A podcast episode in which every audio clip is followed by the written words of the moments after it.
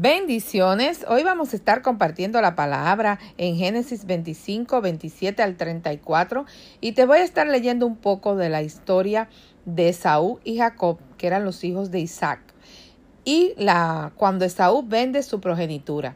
Y dice así: Esaú llegó a ser un buen cazador y le encantaba estar en el campo. Por eso Isaac lo quería más. Jacob, en cambio, era muy tranquilo y prefería quedarse en casa, por eso Rebeca, su madre, lo quería más que Esaú. Un día, Jacob estaba preparando un sabroso plato de comida. En eso llegó Esaú del campo con mucha hambre y le gritó Me estoy muriendo de hambre. Dame ya de esa sopa roja que estás cocinando. Por eso a Esaú se le conoce también con el nombre de Edom. Jacob le respondió Dame tus derechos de hijo mayor, y yo con gusto te daré de mi sopa. Esaú exclamó te los regalo ahora mismo, pues me estoy muriendo de hambre.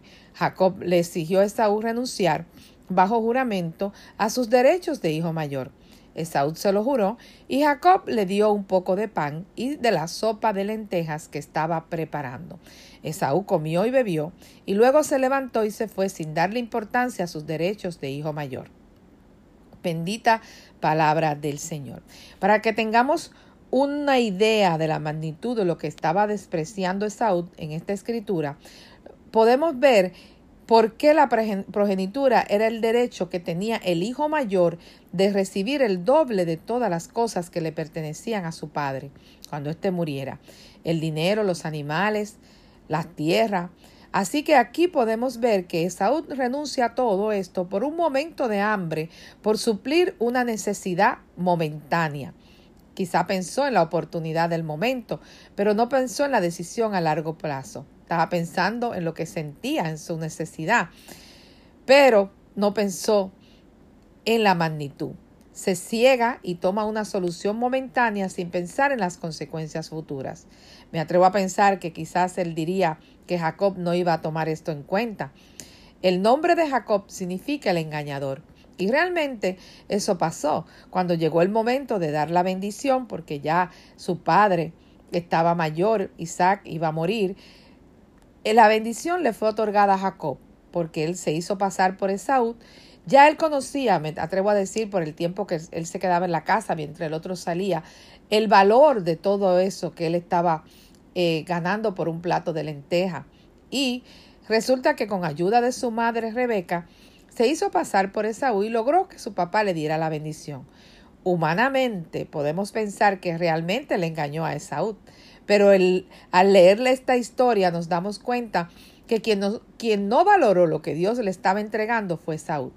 En ocasiones, como sucedió en este caso, al ver que las cosas se ponen difícil y no estamos como, como y donde Dios nos prometió, y empiezan a suceder circunstancias a nuestro alrededor que nos llevan al desespero y tomamos trechos, camino más corto o soluciones rápidas para satisfacer en el momento, que más tarde nos percatamos que por coger la solución del momento y no esperar en Dios, perdemos la real bendición, que es la que Dios nos tiene prometida. Luego, si leen la historia de Saúl, se dan cuenta de su error y le pide a su papá que le dé la bendición, pero ya no era posible, porque ya él se la había dado a Jacob y se daba una sola vez. Nosotros tenemos que valorar cuando recibimos una palabra de parte de Dios. Cuando Dios te da un llamado, cuando Dios te dice que vas a ser un ministro o que vas a ser un empresario, lo que sea que Dios te ha dicho que vaya a ser, tú tienes que valorar, tú tienes que creerle al Señor y tú tienes que portarte y, educarte a la altura del llamado que Dios eh, te ha dado. Hay promesas de Dios como un, talento que Dios te haya puesto, un ministerio, una familia, un empleo. Hay tantas cosas que nosotros tenemos que valorar, que Dios nos pone en nuestras manos, tu ministerio, tu posición, el lugar donde Dios te ha plantado. Y tenemos que tener la tranquilidad en el tiempo de espera de no buscar soluciones momentáneas o aceptar algo diferente a lo que Dios nos ha prometido.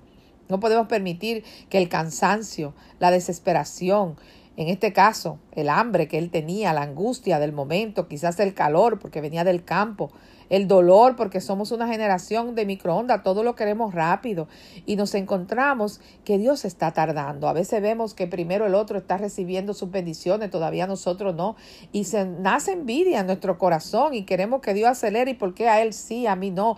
Acelere el proceso cuando sabemos que cada uno tiene un propósito diferente y que cada uno Dios se tome el tiempo de cumplir el propósito. Y es por eso que tomamos a veces cualquier atajo y no esperamos en Dios. Quizás Dios prometió que te va a dar una pareja, que te va a dar un matrimonio, que te va a dar un viaje, que te va a dar un nuevo negocio, que te va a entregar un ministerio, que te va a hacer eh, quizás empresario.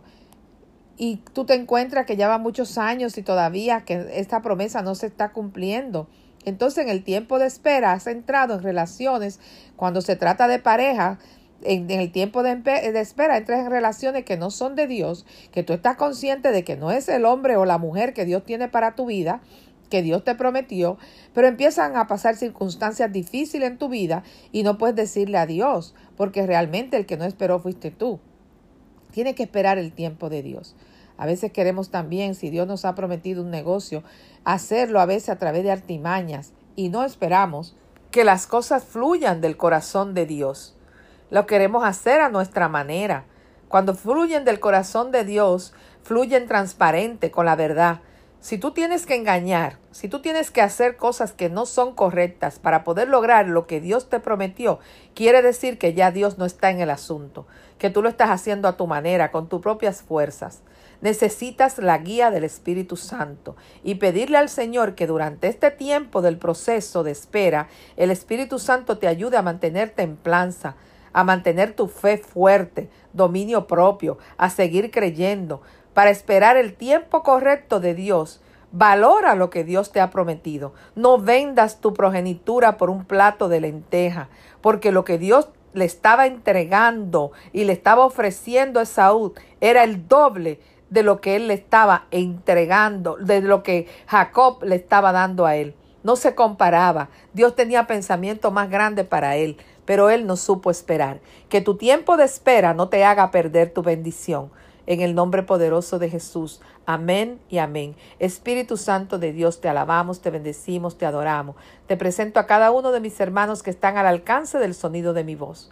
Te pido que seas tú dándole templanza, dominio propio, Señor amado, mucha fe en el tiempo de espera, que no pierdan su progenitura por un plato de lenteja, que no pierdan sus promesas, Señor, porque se desesperen. Ayúdale, Señor, a mantenerse firme en espera del cumplimiento, porque tú no eres hombre para mentir, ni hijo de hombre para Y sabemos firmemente, Padre, que su tiempo Kairos, el tiempo de cumplimiento, llega a la vida de cada uno de mis hermanos, en el nombre poderoso de Jesús.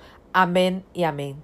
Visítanos en www.compartiendolafe.org. Si este audio ha bendecido tu vida, yo te invito a que lo compartas y juntos podamos compartir la fe en el nombre poderoso de Jesús. Amén y amén.